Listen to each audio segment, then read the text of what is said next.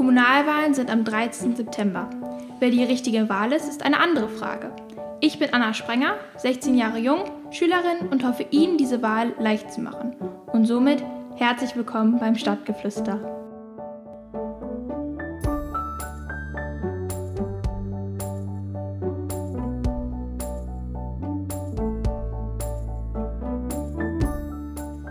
Heute ist Samstag, der 22. August. Ich spreche wieder mit Timon Radike, frisch gebackener Vater, Lehrer, Hauptmann der Reserve und Oberbürgermeisterkandidat der CDU Herne. Der In die- Hauptmann der Reserve ist neu, ne?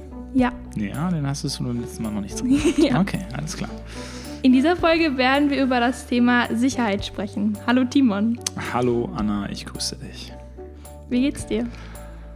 Es ist anstrengend, ähm, um ehrlich zu sein.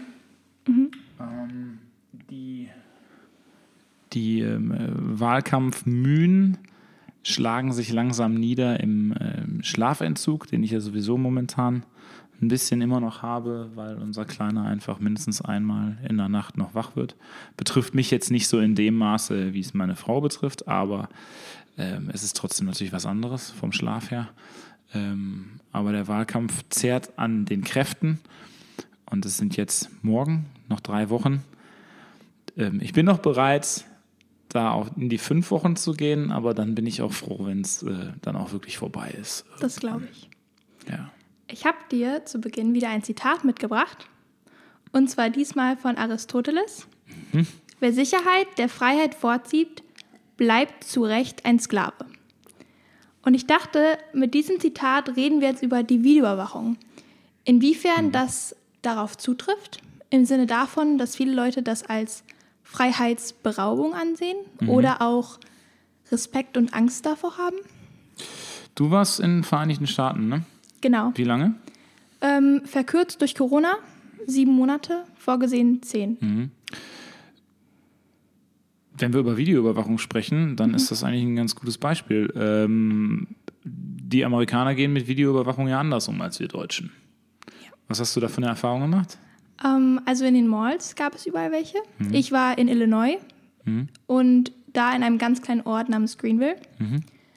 Wir hatten keine Mall, aber eine Stunde von uns entfernt war eine in die Richtung von St. Louis und die Gegend wurde nicht als sicher bezeichnet. Und das hat mir meine Gastmutter erklärt, bevor wir dahin gefahren sind das erste Mal, dass ich aufpassen soll, dass ich bitte immer mit meiner Schwester zusammenbleiben soll, mit meiner Gastschwester. Und dann ist man auch durch diese Mall gegangen. Da waren Sicherheitsleute und Kameras. Hast du dich da sicherer gefühlt oder hast du dich dadurch unsicherer gefühlt? Ähm, unwohler, aber nicht unsicherer. Ich hatte einfach so dieses beklemmende Gefühl, sage ich mal, von die beobachten mich oder die beobachten alle. Bedeutet das mehr Kriminalität oder mehr Sicherheit? Ja, es ist ein, äh, fast eine philosophische Fragestellung. Ne? Also wo zieht man jetzt genau die Grenze dessen? Also grundsätzlich müssen wir, glaube ich, erstmal unterscheiden, dass ähm, Kameras nicht zwangsläufig eine Videoüberwachung im eigentlichen Sinne sind. In den seltensten Fällen sitzt da ja irgendwo ein Mensch in irgendeinem Raum und guckt sich jetzt an, was du treibst. In den meisten Fällen laufen diese Kameras und überschreiben sich ja alle 24 Stunden irgendwie. Und deswegen muss man, glaube ich, durchaus differenzieren, von was für einer Überwachung sprechen wir jetzt hier. Ich bin der Meinung, dass man Videoüberwachung da nutzen sollte, wo es sinnvoll ist, ähm, aber nicht überall. Und es ist absolut richtig zu sagen, Videoüberwachung sollte nur in dem Rahmen eingesetzt werden, wo es erstens erfolgsversprechend ist und zweitens, wo der Kosten-Nutzen-Effekt stimmt. Also ist es, doofe Frage, ist es sinnvoll, auf der Viktor-Reuter-Straße oder sagen wir mal auf der Bachstraße in Herne Süd eine Kamera aufzustellen? Hm, sicherlich nicht. Denn das ist äh, eine Wohngegend, eine Wohnsiedlung. Ähm, wofür brauchen wir da eine Kamera? Ist es sinnvoll, an Orten mit einem erhöhten Kriminalitätsschwerpunkt, wo wir wissen, hier werden mit Drogen gedealt, wo wir wissen, hier gibt es hm, körperliche Anfeindungen, wo wir wissen, hier gibt es wie auch immer geartete körperliche oder eben auch materielle Anschläge. Und mit Anschläge meine ich jetzt nicht Terroranschläge in Form von mhm. Kofferbomben oder sowas, sondern ich meine, es ist alleine schon Sachbeschädigung. Dann müssen wir darüber sprechen und müssen sagen, in welchem Rahmen ist es möglich, hier äh, Kam Kameras einzusetzen, um erstens präventiv ähm, vorzusorgen. Also die Leute wissen, okay, ich werde hier gefilmt. Und zweitens, im Rahmen der Täterverfolgung äh, eben auch der Polizei Informationen an die Hand zu geben, um der Sache eben auch Herr zu werden. Hm. Stichwort Bahnhofstraße. Da kam über Instagram, als ich gefragt habe, was Sicherheit für unsere Follower bedeutet, ganz oft sicher abends über die Bahnhofstraße laufen zu können, hm. mich da wohlzufühlen, hm. nicht Angst zu haben. Hm. Wäre das ein Ort für Videoüberwachung oder müsste man da anders vorgehen? Also die ganze Bahnhofstraße Video zu überwachen, halte ich an der Stelle für überzogen. Vor allen Dingen, wenn man sich anguckt, wie viele Straftaten passieren auf der Bahnhofstraße. Und wir, wenn wir von der Bahnhofstraße reden, dann reden wir ja von der Stelle am Europaplatz bis runter zum Bahnhof. Ne, die Fußgängerzone. Äh, das ist halt auch schon extrem weitläufig. Die Frage ist, ähm, macht das Sinn? Ich glaube nicht ich glaube, wir können über andere Punkte reden. Zum Beispiel über den Herner Bahnhof. Mhm. Da sind wir dann im Bereich, wo wir viel Personenverkehr haben, viele unterschiedliche. Wir wissen auch, dass wir da einen gewissen Kriminalitätsschwerpunkt haben. Äh, wir wissen auch, dass das Punkte sind, wo Bürgerinnen und Bürger sagen, sie fühlen sich dort auch in der Dämmerung unwohl. Ähm, und wir wissen, dass wir da auch Drogenprobleme haben. Da ist sicherlich eine Videoüberwachung bedenkenswert. Ich glaube, dass die Bahnhofstraße deswegen von so vielen Menschen genannt wird, weil nach Einbruch der Dunkelheit ähm, die Leute sich dort nicht mehr wohlfühlen. Erstens, weil sie die Sprache nicht verstehen. Ja. Zweitens, weil hauptsächlich ähm, Männer dort unterwegs sind. Ähm, die vielleicht auch fremdartig aussehen, wovor Menschen gegebenenfalls Angst haben. Vielleicht auch völlig unbegründet, meistens sogar völlig unbegründet. Und nichtsdestotrotz schafft es bei Menschen ein mulmiges, ein beklommenes Gefühl. Ich hatte das auch ganz lange so, ne? Ich bin natürlich jetzt in der Situation, wenn ich abends über die Bahnhofstraße gehe, dann kommen mir mindestens drei Schüler entgegen, die ich kenne. Dann ist die Situation schon, schon ein Stück weit anders. Aber das ist, glaube ich, auch dieses subjektive Sicherheitsgefühl, von dem viele sprechen. Wenn wir überlegen, was in den letzten zwei Monaten auf der Bahnhofstraße passiert ist nach Einbruch der Dunkelheit, das war nicht sonderlich viel. Und nichtsdestotrotz nehmen die Menschen es wahr als Gefahrenort und gehen dort nicht mehr gerne hin. Und da ist Politik gefragt, was zu tun. Ja, ich muss tatsächlich auch sagen, dass ich auch ein, ich sag mal, ein Opfer dieser Angst bin wahrscheinlich unbegründet und dass auch ich zwischendurch abends meine Freunde anrufe, wenn ich da lang gehe, hm. um 22 Uhr, wenn es halt dunkel ist. Hm. Oder auch mir meine Freunde erzählen, ich bin gerade nach Hause gegangen, aber ich habe dich jetzt angerufen, da folgt mir wer oder ich glaube, der folgt mir hm. und eigentlich folgen die dir wahrscheinlich gar nicht. Was meinst du, woher kommt dieses, dieses subjektive Unsicherheitsgefühl? Medien tatsächlich, weil... Meinst du, du wirst getriggert? Ich glaube einfach, dass bestimmte Sachen eher berichtet, berichtet werden, wenn ich sage jetzt mal ein, ein Flüchtling, der nach Deutschland gekommen ist, jemand überfällt, als wenn ein Deutscher, der hier gewohnt hat, 30 ist, jemand überfällt. Mhm.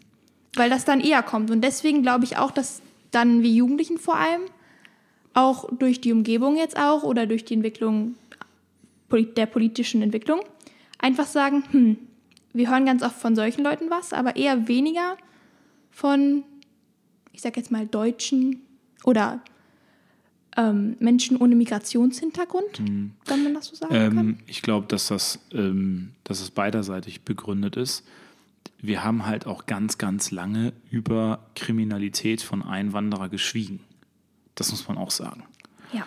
Und äh, da hat sicherlich eine Kölner Silvesternacht damals ähm, ein Stück weit den Damm gebrochen. Und dass dann ja auch Innenminister zunehmend hingegangen sind und gesagt haben, nein, wir, wir können das nicht mehr, wir können das nicht verschweigen, ähm, wir müssen darüber reden, wer Straftaten begeht. Das bedeutet allerdings auch, im Umkehrschluss muss darüber berichtet werden. Ähm, so, also ich glaube, Medien haben da eine wichtige Verantwortung, mhm. das definitiv. Ähm, es wurde sehr lange darüber geschwiegen und jetzt haben wir quasi die Umkehrreaktion. Jetzt wird quasi nur noch darauf geguckt, welche Ethnie hat, hat ein Straftäter. Mhm. Ja. Ähm, da kann man ja auch eigentlich schon über ähm, Fanatismus und Extremismus reden. Da steht nämlich auch im Parteiprogramm, dass ihr dagegen arbeiten wollt. Warte mal, stopp. Wie kommst du jetzt auf Fanatismus? Ähm, ich habe, also religiöse Fanatismus, mhm. die extreme Ausübung. Mhm. Und weil das auch ähm, weil wir gerade auch von bestimmten Terroranschlägen geredet haben. Hast du denn den Eindruck, Und, sorry, wenn ich unterbreche, hast du denn den Eindruck, dass wenn du, dass wenn du Menschen siehst, mhm. ähm, die fremdartig aussehen, mhm. denkst du dann manchmal an Terrorismus? Nein, auf keinen Fall. Das wäre ja falsch. Das wäre ja. wär grundsätzlich ja. nicht richtig. Okay, und bist du auf der Bahnhofstraße schon mal Leuten begegnet, die Koran, Korane verteilt haben? Ja. Und hast Aber du mit denen mal gesprochen? Ja, ich habe tatsächlich mal vor vier, fünf Jahren bin mhm. ich zum Ballettunterricht gelaufen mhm. und da hat mir jemand einen Koran auf Deutsch entgegengegeben. Und dann habe ich mich dafür bedankt und gesagt, lies es dir gerne durch. Habe ich tatsächlich nie wirklich gemacht. Mhm. Ähm, aber wir waren mal mit meiner Schule in einer Koranschule mit dem Religionsunterricht, was sehr interessant war, worüber man auch viel gelernt hat dadurch. Und dann mhm. dachte so, das macht dann doch mehr Sinn. Und ich glaube, dass es auch gut war, dass wir das gemacht haben. Weil du Verständnis bekommen hast für andere Religionen. Auch einfach den Einblick so, weil im Privatleben, sage ich jetzt mal, geht man ja eher weniger in eine Moschee oder in ja. andere Tempel von Religion rein, ja. sondern eher nur in die Kirche. Und da wenn lernt man du, halt. Du kirchlich, genau, also wenn man halt christlich bist, geprägt ja. ist, ja. Ähm, und deswegen hat das einfach mal so, die ziehen die Schuhe vorher aus. So, das ist ja auch so Sachen, die wir gar nicht kennen, von mhm. denen man gehört hat. Aber Sachen zu erleben und mitzumachen, gibt einem nochmal ein ganz anderes Verständnis dafür. Ja, glaub, ja definitiv. Das habe ich auch. Ich werde regelmäßig eingeladen von ähm, Moscheeverbänden, Islamgemeinden, heißt das, glaube ich, eher, islamische Gemeinschaften, mhm. zum Fastenbrechen. Ne? Und das ist immer eine sehr interessante Erfahrung. Ich gehe da auch sehr gerne hin, ähm, obgleich ich da, äh, obgleich sich mir da immer wieder Fragen stellen. Mhm. Dann gehe ich zum Beispiel dahin, ich ziehe da meine Schuhe aus, es ist alles schön und gut und hinterher gibt es super leckeres Essen, es gibt tolle Gespräche und ich stelle fest, dass der Imam, der dort predigt, übersetzt werden muss von jemandem, der in diesem Islamverein ist und ähm, sehr gut und akzentfrei Deutsch spricht. Das heißt, ich frage dann den, den, den Imam über den Übersetzer, wie lange er schon in Deutschland ist. Und dann bekomme ich die Antwort, auch übersetzt, seit sechs Jahren. Krass.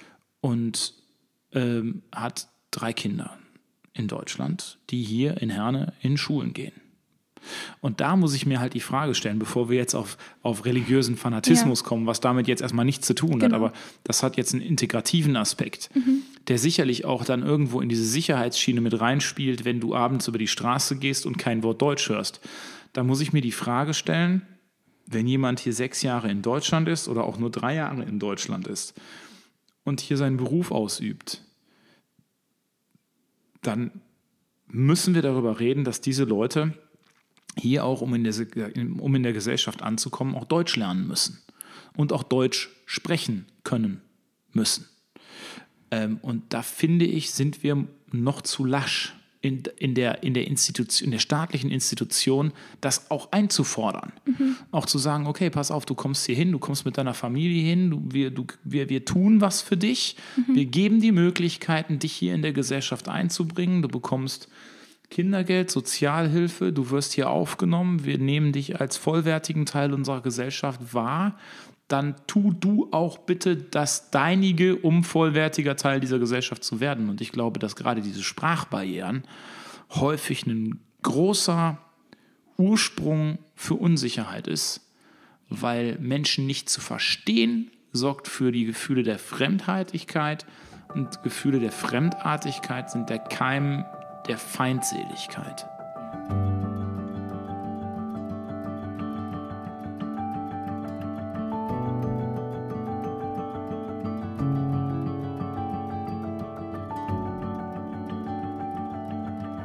In der Mitte von Schwierigkeiten liegen die Möglichkeiten.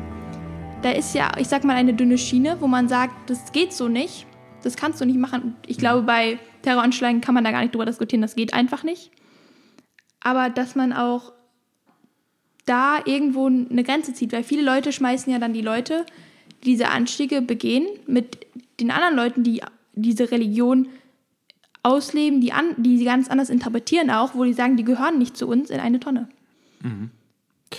Ähm, es gibt ja total interessante Bestrebungen auch von islamischen Glaubensgemeinschaften, die auf die Straße gehen und versuchen zu sensibilisieren, so, dass der Islam nichts mit Terrorismus zu tun hat. Genau. Wir haben in der deutschen Sprache die wunderbare Möglichkeit, sehr, uns sehr differenziert auszudrücken. Und deswegen ist ähm, der Islam als solches die Religion, die auch völlig wertfrei bezeichnet wird. Wenn wir aber von islamistischen Aktivitäten reden, dann sprechen wir häufig vom extremen Bereich. Genau. Was ist das Problem dabei? Ich glaube, die Schwierigkeit liegt darin, dass es, da ist es egal, ob wir von religiösem Fanatismus reden oder von politischem Fanatismus. Es gibt eine Idee. Die Idee ist da und die Idee wird allem anderen, auch der Menschenwürde anderer, übergeordnet und disqualifiziert damit Andersdenkende, Andersgläubige, Menschen, die ihre Sexualität anders ausleben, wie auch immer. Und deswegen ist es, glaube ich, wichtig, Fanatismus als solches zu bezeichnen, was es ist. Es gibt religiösen Fanatismus, es gibt anderen politischen Fanatismus, aber Grundsatz ist immer eine Idee, die überlegen ist von allem anderen. Ich mache da mal ein Beispiel draus. Der Nationalsozialismus begründete sich auf der Idee des Sozialdarwinismus. Das bedeutet also, eine Rasse ist einer anderen Rasse überlegen und es ist Naturgesetz, dass die überlegene Rasse die unterlegene Rasse ausrottet. Ja. Jetzt gehe ich auf die islamistischen Bestrebungen ein. Ähm, der Islam ist ein überlegener Glaube und es ist gottgegebene Aufgabe des Islam, andere Glaubensrichtungen auszurotten. Ähm, und ich gehe noch einen Schritt weiter. Der Kommunismus ist eine politische Idee, die ähm, revolutionär alle Menschen gleich machen soll ist eine überlegene Ideologie, die alle anderen Sichten auf Wirtschaft und auf Rechtsstatus ausrotten soll, mit dem Ziel, die Weltherrschaft an sich zu reißen. Die Weltrevolution. An diesen drei Beispielen sieht man, was Fanatismus ist. Sich über andere hinwegzusetzen und einen Allmachtsgedanken zu verfolgen. in welchem Sinne sollte man, sollte man dagegen vorgehen und auch wie? Weil das ist ja auch wieder ein schmaler Grad. Das ist ja auch Bildung. Ähm, die Gedanken sind frei. Ähm, ergo kannst du das, was Menschen denken, nicht beeinflussen egal ob das Anders Breivik ist, der als nationalistischer Wahnsinniger ähm, Menschen auf dem Gewissen hat und brutal ermordet hat, oder ob das islamistische Terroristen sind, die in Paris mit Sturmfeuergewehren ähm, über die Straße laufen. Also das, was die Menschen denken, kannst du nicht beeinflussen. Was du beeinflussen kannst, ist der Weg, an welchem Punkt kommen die Menschen dahin, so zu denken? Ich habe da vor einiger Zeit einen sehr interessanten Podcast gehört. Ich höre regelmäßig den Verbrechenspodcast der Zeit. Kann ich sehr empfehlen, von Sabine Rückert.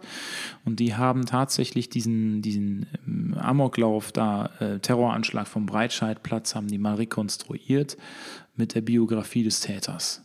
Und da gibt es ganz viele Weichenstellungen, in denen erstens die Behörden versagt haben, in denen aber viel früher schon staatliche Funktionen versagt haben, um Leute aufzufangen und auch zu integrieren.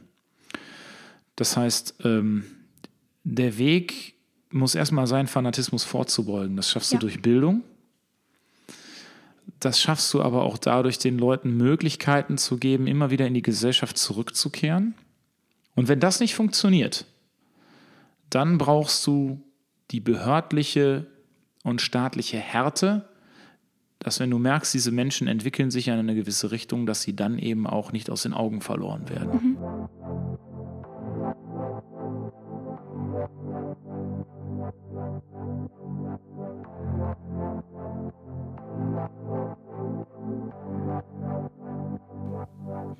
Ähm, ich habe dir jetzt noch zwei Bilder mitgebracht. Okay. Und zwar einmal das hier. Da sieht man ein Auto von dem Ordnungsamt. Ja. Und auf dem nächsten, ich, ich glaube nach rechts zwischen, ja, sieht ja. man eine Polizistin. Ja. Und jetzt würde ich dich bitten, mir zu sagen, was dir dazu einfällt. Doppelstreife. Genau. genau. genau darauf wollte ich hinaus. Genau. Okay, vielleicht solltest du, vielleicht solltest du Lehrerin werden. Weil genau solche Gedankenspielchen macht man dann im Referendariat. Man schreibt dann irgendwelche komischen Impulse auf irgendeinen Verlaufsplan und hofft, dass irgendeiner der Schüler dann genau das sagt, was man sich erhofft. Okay. Ja, Doppelstreife. Ja. Ich war beim Sommerinterview dabei mhm. und da war ja auch der Oberbürgermeister von Essen dabei. Thomas Kufen. Genau. Ja. Und da habt ihr auch über das Thema Doppelstreife geredet. Mhm. Wie könnte das für Herne aussehen? Ist das eine Idee für Herne? Äh, das gibt es sogar schon in Herne. Mhm. Also es ist ja so. Dadurch, dass wir ein so kompliziertes Rechtssystem haben, Gott sei Dank kompliziertes Rechtssystem, weil sonst könnte jeder machen, was er will, gibt es Kompetenzen, die liegen nicht im Bereich der Polizei. Zum Beispiel örtliche Geschwindigkeitskontrollen örtliche Ordnungswidrigkeiten, sage ich jetzt mal. Wo die Polizei auch ganz klar sagt, Entschuldigung, dafür sind wir nicht zuständig. Wenn, klassisches Beispiel, wenn auf dem ausgewiesenen Parkplatz vor der Herner Sparkasse jemand falsch parkt, macht die Polizei da gar nichts. Zuständig ist in diesem Bereich der kommunale Ordnungsdienst, der Kurzform KOD sprechen wir Politiker sehr häufig, häufig von, kennen die Bürgerinnen und Bürger gar nicht so unter der Abkürzung. Also KOD, Kommunaler Ordnungsdienst. Und was wir erleben in den letzten Jahren ist, dass wir häufig in Situationen kommen, dass die Polizei Verantwortlichkeiten auf dem kommunalen Ordnungsdienst abwälzen und sagen, da haben wir nichts mit zu tun. Und in anderen Situationen kommt der kommunale Ordnungsdienst und wälzt Sachen auf die Polizei ab und sagt, da haben wir nichts mit zu tun, da müssen Sie die Polizei anrufen ruft man die Polizei an, dann kommt die Polizei und sagt, hat der Ordnungsdienst mit zu tun. Ähm, das habe ich in meiner politischen Laufbahn sehr häufig erlebt. Ne? Und ähm, Essen hat da ein, ein, sehr gutes Beispiel. Die haben sich einfach gesagt, cool, wir stecken kommunalen Ordnungsdienst und Polizei einfach zusammen. Und wenn die zusammen unterwegs sind, dann können die sowohl Ordnungswidrigkeiten als auch polizeiliche Aufgaben zusammen erfüllen, weil du hast immer einen, der für alles zuständig ist. Mhm. So. Dieser Gedanke der Doppelstreife ist ähm, sehr personalintensiv, weil du musst halt jedes Mal Polizisten zusammen mit Beamten oder Angestellten des kommunalen Ordnungsdienstes äh, auf die Straße schicken. Aber er ist halt auch sehr erfolgreich an der Stelle. Und deswegen haben wir gesagt, okay, also gerade um subjektive Sicherheits ähm, Gefühle zu verbessern, gerade aber auch um jederzeit gegen jede ähm, Art von Vergehen vorzugehen, wollen wir diese Doppelstreifen ausweiten. Das können wir nicht alleine, das müssen wir im Schulterschluss mit der Polizei machen. Und deswegen haben wir ja auch schon ähm, vor drei Monaten ähm, im Rat der Stadt Herne einen, einen Antrag durchgebracht, der Ordnungspartnerschaften ermöglicht, zusammen mit Zoll, zusammen mit Polizei, zusammen mit kommunalem Ordnungsdienst, mit Lebensmitteln, mit Steuerfahndung, mit ähm, Bauordnung, ähm, um wirklich einen Rundumblick darauf zu mhm. haben, was geht jetzt zum Beispiel in der Shisha-Bar vor oder was geht in dem Wettbüro vor. Ähm, ja, im Kommunalprogramm stand die Ausweitung davon. Mhm. Das bedeutet, dass das mehr möglich gemacht wird? Genau. Okay. Genau, also wir mit ausweiten heißt, wir wollen äh, mehr Doppelstreifen auf die Straße bringen, um eben auch effektiver zu sein. Ja. Jetzt geht es darum, dass Respektlosigkeit und Aggressivität mehr wird im Alltag. Zumindest das so wahrgenommen wird. Merkst du das auch? Ja, wir hatten ähm, unschöne Geschichte in der Grundschule. Auf dem Weg zur Schule wurde ein Klassenkamerade von mir mit einem Messer bedroht. Von einem anderen Klassenkameraden. Und das ist jetzt schon ein paar Jährchen her, wenn ich mir dich so genau. angucke. Ja, das, das war stimmt. ja nicht gestern. Ja. Ähm, und da denkt man, da, da saßen wir in der Klasse und haben das gar nicht verstanden. So, ja. warum war das ein Witz in Anführungszeichen ja. oder was ist da los? Erlebst du sowas als Lehrer auch? Also, dass, als, dass man als Lehrer respektloser behandelt wird? Oder dass du dich dann, ich sag mal, zwischendurch vielleicht auch unwohl fühlst, weil du arbeitest ja auch mit älteren Schülern zusammen, mhm. wenn ich nicht falsch liege. Also ich mache, um ehrlich zu sein, ähm, ich höre da auch von. Und es wäre sicherlich gelogen, wenn ich behaupten würde, dass ich davon nicht in irgendeiner Art und Weise betroffen bin, dass Schüler anders mit einem umgehen als noch vor 30 oder 40 Jahren, wo ich ja auch keinen Vergleichsmoment habe. Ähm, und trotzdem erlebe ich einen relativ respektvollen Umgang mit mir, muss ich sagen. Also die Schülerinnen und Schüler, die ich unterrichte, von denen auch ein hoher, ein wirklich sehr hoher Anteil Migrationshintergrund hat, gehen sehr respektvoll mit mir um. Ich glaube, es hat viel damit zu tun, wie man mit den Leuten umgeht. Mhm. Ähm, welche Maßstäbe man ansetzt, wie man die anspricht. Ähm, ob man da für Verständnis sorgen kann oder nicht. Es gibt sicherlich Fälle, da geht es nicht. Ähm, es gibt ähm, sicherlich Fälle, da kannst du, die kannst du ansprechen, wie du willst, die gehen sofort auf den Baum. Da wird es sicherlich auch schwierig. Also ich traue mir jetzt nicht zu, äh, zu sagen, äh, äh, es ist völlig unrealistisch, dass ich irgendwann mal mit irgendeiner Waffe bedroht werde. Das kann passieren. Wenn du, wenn du einem wirklich einen Bekloppten begegnest, machst du gar ja. nichts, egal wie du die Leute ansprichst. Aber grundsätzlich hast du, ähm, hast du als Lehrer Möglichkeiten, die, der Situation zu begegnen. Und da in dem Bereich erlebe ich eigentlich ein hohes Maß an, an Respekt auch im Umgang mit meinen Schülern, weil ich sie auch respektiere. Das ist wichtig. Also auch wenn du Schüler hast, von denen du weißt, die stehen im Deutschunterricht jetzt fünf minus oder fünf, dann heißt das nicht, dass sie weniger Respekt verdienen. Und mir ist es immer wichtig, den Leuten das auch so zu sagen und den Leuten das, die Leute das auch, auch ähm, erleben zu lassen, dass nur weil sie jetzt in einem Fach schlecht sind, das heißt ja nicht, dass sie weniger wert sind, sondern sie haben andere Fähigkeiten. Und deswegen haben sie genauso Respekt verdient wie jemand, der in Deutsch oder in Englisch jetzt auch eins oder zwei steht. Und ich glaube, wenn du so mit den Leuten umgehst, bekommst du auch Respekt zurück. Heißt nicht, wie du es gerade schon sagtest, dass es da nicht absolute durchgedrehte gibt, bei die du nicht einfangen kannst. Und ich erkenne auch eine gewisse Verrohung in der Gesellschaft. Das definitiv, vor allen Dingen im Internet. In Amerika hatten bei mir im Freundeskreis viele Erwachsene Waffen, weil die gesagt haben, wenn jemand bei mir einbricht, würde ich den lieber vorher zum Ende geleiten, als er mich. Also weil die abknallen. da genau, weil die da nicht genug Vertrauen, ich sag mal in ins und, Rechtssystem und haben. Und wir reden von Schusswaffen. Genau, wir reden von richtigen Waffen. Mein erster Gastvater war Polizist. Mhm. Und dadurch war er natürlich im Beruf, er hatte ja schon seine Waffe und die hatten auch noch Privatwaffen.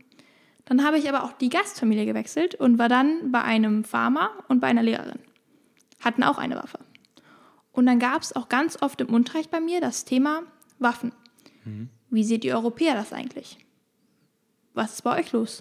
Und da habe ich erklärt, bei uns ist das gar nicht so dieses, dieses, diese Angst, dass man sagt, ich will jetzt unbedingt eine Waffe haben bei mir zu Hause. Das Mhm. kenne ich von mir zu Hause, nicht von, von meiner Umgebung. Und da ist es aber ganz oft so, dass die sagen, ich möchte diese Waffe bei mir haben, um mich sicher zu fühlen. Wie haben denn die, die, die, die Mitschüler reagiert, als du das erzählt hast?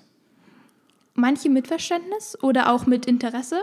Manche hatten aber auch gar nicht diese Lust, dazu zu hören oder sich das mal zu überlegen, sich da rein zu versetzen, weil sie auch viele nicht aus Amerika rauskommen. Ich war in einer Ja. armen Gegend eher und da waren auch viele nur im Ort oder mal mit dem Auto in einem anderen Das Staat. ist krass, ne? Wir tun, wir, wir, haben, Ja. wir haben häufig eine völlig falsche Vorstellung davon, wie es in Amerika teilweise eben auch im Landesinneren aussieht und wie groß dieses Land eigentlich ist und dass es ganze Familien gibt, die nie über die Landesgrenzen hinauskommen. Genau, und das mit den Waffen, also ich hatte zwischendurch tatsächlich Angst, muss ich sagen. Wir hatten bei einem Footballspiel, war auf einmal die Polizei bei uns da, was nicht normal ist. Da lag es daran, dass unsere Schule gemerkt hat, die Schüler werden heute aggressiver. So, da ist irgendwie eine komische Stimmung. Und deswegen haben die dann die Polizei zur Kontrolle gerufen, Okay. was bei uns, glaube ich, gar nicht passiert wäre. So, also bei, bei mir an der Schule so, da wäre, glaube ich, nie der Gedanke gekommen, wenn die Schüler jetzt unruhiger werden, dann die Polizei zu rufen bei einer schulischen Veranstaltung, wo keine Prügeleien oder so sind. Ja gut, das hat sicherlich auch mit dem Waffenrecht zu tun. Ja, Also wir haben ja ein sehr restriktives Waffenrecht in Deutschland. Du darfst in Deutschland grundsätzlich keine Waffen führen, es sei denn, du bist im Dienst als Soldat oder als Polizist. Und Waffen besitzen darfst du eigentlich nur, wenn du Sportschütze bist oder wenn du Jäger bist und dann auch sehr, sehr restriktiv. Also ich weiß von einem Kumpel von mir, der Jäger ist, ähm, der, der, also was der für Vorschriften hat, seine Waffe im Auto zu transportieren, nur auf direktem Weg von A nach B, verschlossen in einem Koffer, getrennt von Munition. Ähm, und selbst wenn er von der Polizei angehalten wird und die Polizei sagt, machen Sie mal Ihren Waffenkoffer auf, muss der sagen, nein, der darf, muss den Schlüssel an die Polizisten geben, muss sagen, ich darf das nicht anfassen ähm, und solche Geschichten. Also das ist ja sehr restriktiv, was dazu führt, dass Gott sei Dank in Deutschland relativ wenig Menschen legal Waffen besitzen. Ähm, ich habe jetzt keine Zahlen, wie das, wie die Dunkelziffer ist, ne, wie das halt so mit Dunkelziffern ist. Ähm, ich weiß, dass es in Deutschland natürlich Schwarzmärkte gibt. Ich weiß, dass es das Darknet gibt, wo man sich Schusswaffen besorgen kann. Äh, Und nichtsdestotrotz ist die Mentalität eine andere. Du hast es ja gerade erwähnt. ja. Ähm, ich glaube, dass du recht hast damit, wenn wir sagen, wir Deutschen haben noch ein anderes Vertrauen in unser Rechtssystem. Wenn wir die Polizei rufen, ist die innerhalb weniger Minuten da. Ich glaube, auch die Polizei wird ganz anders gesehen. Es gibt amerikanische äh, Songs die gehen darüber, wie doof die Polizei ist, F the Police und sowas. Und Ja. bei uns gibt es solche Lieder wie Tütata, die Polizei ist da. Ja, ich glaube, wenn du, wenn du jetzt die richtigen Konsorten hörst, ähm, die in der Rap-Szene unterwegs sind, ich kenne die ganzen komischen Namen überhaupt nicht von denen, die da schwierige Texte singen, die sprechen, die ich schon gar nicht mehr verstehe, allein grammatikalisch nicht. Ähm, wirst du das in Deutschland auch finden. Aber ich glaube, das Grundvertrauen ist wirklich ein anderes. Und ich glaube, man darf eins nicht vergessen. Wie weit war die nächste Polizeiwache von deinem Gast, deiner Gastfamilie entfernt? Ich frage deswegen, weil ähm, du, ich glaube, ich, ich glaube, in Amerika gibt es andere Distanzen. Ja. Und ähm, wenn ich da irgendwo auf dem Dorf wohne und die nächste Polizeiwache ist 50 Kilometer entfernt oder 70 Meilen, kommt das hin? Keine Ahnung. Nee, ist umgekehrt, ne? ich glaube, Nee. nee, ich, Nee, Miles 70 sind weniger und genau, genau, genau, mehr. so ist es. So. Ähm, und du dir dann hochrechnest, also wie lange dauert das denn jetzt, bis ein Polizeibeamter hier bei mir an der Hütte ist, wenn hier eingebrochen wird? Ähm, in der Zeit ist die Situation so oder so geklärt. Und ich glaube, dass die Amerikaner da mit einem ganz anderen Bewusstsein aufgewachsen sind, was ähm, Waffenbesitz und Selbstverteidigung angeht. Das Recht, sich selbst zu verteidigen, auch mit Waffengewalt zu verteidigen. Ähm, und das haben wir halt nicht. Also, ich meine, guck dich um. Die, die Bochumer Polizeiwache ist von hier drei Kilometer entfernt. Die Herner Polizeiwache ist zweieinhalb Kilometer entfernt. Wenn es drauf ankommt, sind in 15 Minuten fünf Polizeiautos hier. Ähm, ich halte es an der Stelle für, für unsinnig, hier über eine Lockerung von Waffengesetzen nachzudenken. Du bist ja jetzt auch Vater. Bekommst du da eine andere Sicht auf das Thema Sicherheit, weil du auch darüber nachdenkst, dass dein Kind, wenn es später älter ist, auch durch die Weltgeschichte geht und ihm was passieren könnte? Da sind wir wieder bei deinem Eingangsstatement. Ne? Mhm. Also ich weiß, dass ich als Kind äh, unheimlich viel draußen gespielt habe und es gab unheimlich viele Situationen, in denen mir weiß Gott, was hätte passieren können, was in der Situation nicht passiert ist. Ich weiß, dass ich damals als Kind auf dem Gelände General Blumenthal, wo wir jetzt drüber sprechen, das zu entwickeln, als Kind gespielt habe in den, auf den Kohlebergen und solche Geschichten. Und ich habe hinterher sogar zwei paar Klamotten, also zwei Garnituren Klamotten mitgenommen. Wir haben uns auf dem Weg dorthin mit meinen Kumpels umgezogen, damit unsere Eltern nicht merken, dass wir da wieder gespielt haben. Da hätte weiß Gott was passieren können. Unter heutigem Gesichtspunkt brandgefährlich. Ist nichts passiert und es war für mich der größte Abenteuerspielplatz, den es gab. Ich glaube, dass es hier wirklich darum geht, Kindern zu ermöglichen, selbst ihre Erfahrungen zu machen, auch mit der Gefahr, dass etwas passieren kann. Aber das kann es auch auf dem Schulweg. Das kann auch passieren übrigens, wenn ich mein Kind mit dem Auto zur Schule bringe. Ja. Auch dann kann was passieren. Also ich glaube schon, dass es sinnvoll ist, sich damit auseinanderzusetzen und zu realisieren, dass es eine gefahrenfreie Welt nicht gibt. Und unsere Kinder wachsen in einer gefahrvollen Umgebung auf. Und ich glaube, dass es wichtig ist, unseren Kinder, unsere Kinder dafür zu sensibilisieren. Mann. Sensibilisieren. so. dass, ähm, dass es Gefahren da draußen gibt, dass man sie erkennen, dass man sie antizipieren kann und dass man sie dann ähm, auch einschätzen können muss. Das heißt, mhm. mein Ansatz als junger Vater ist, meinem Kind nicht äh, die gefahrenlose Welt vorzugaukeln, sondern meinem Kind Werkzeuge an die Hand zu geben, um Gefahren zu erkennen und sie vor allen Dingen auch möglichst genau und richtig einzuschätzen. Mhm. Zum Abschluss würde ich dich jetzt gerne noch, dir noch gerne eine Frage stellen. Mhm. Und zwar, was bedeutet Sicherheit für dich im Alltag? Na, in erster Linie mal die körperliche Unversehrtheit. Und da ist es egal, ob wir von subjektivem Sicherheitsgefühl reden oder ob wir von Verkehrssicherheit sprechen oder von was auch immer. Mir ist wichtig, dass dass ich, egal wo ich mich in meiner Stadt bewege, ich mir sicher sein kann, dass ich körperlich und im Idealfall auch seelisch ähm, unversehrt bleibe und mich frei bewegen kann.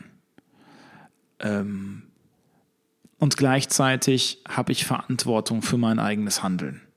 Das ist ja das, was wofür im Grunde die CDU immer schon stand. Sicherheit in Verantwortung.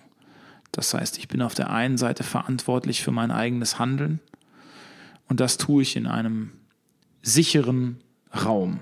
Dieser Raum kann meine Stadt sein, dieser Raum kann das Land Nordrhein-Westfalen sein, dieser Raum kann die Bundesrepublik Deutschland sein und dieser Raum kann das Staatengefüge Europäische Union oder auch NATO sein, um mal ganz groß zu denken. Sicherheit in Verantwortung. Ich habe Verantwortung, mich einzubringen und tue das in einem sicheren Rahmen.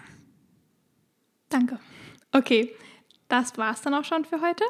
Cool. Wir hat, ja. ja okay. Sag. Ähm, über Instagram können Sie auch für nächste Woche wieder, äh, in zwei Wochen wieder Fragen stellen, wenn Sie noch was interessiert. Ja, Und, macht das, Leute. Was haben wir denn das nächste Mal um, auf der Karte? Zukunft? Zukunft. Zukunft ist ein spannendes Thema. Äh, was verstehen wir unter Zukunft? Ich glaube, da gibt es vieles. Ja. Zukunft im Leben oder auch in der Umwelt. Mhm. Klimawandel. Wichtiges, wichtiges Thema. Genau. Wichtiges Thema. Ja. Cool. Ich freue mich drauf. Das nächste Mal, wann? In zwei Wochen? In zwei Wochen. In zwei Wochen. Super. Ja, dann äh, danke für das Gespräch. Danke, Timon. Es hat mich gefreut. Ja, mich auch. Wir sehen uns ähm, und ihr da draußen bleibt dran. Ihr könnt jetzt übrigens schon Briefwahl machen, wollte ich nur noch mal sagen. Ihr müsst einfach nur eure Wahlbescheinigung ausfüllen und Briefwahl beantragen. Und dann könnt ihr heute schon die Zukunft für morgen beeinflussen. So, ein bisschen Eigenwerbung musste sein. bis zum nächsten Mal. Alles klar, bis dann, Anna. Mach's gut. Ciao. Tschüss.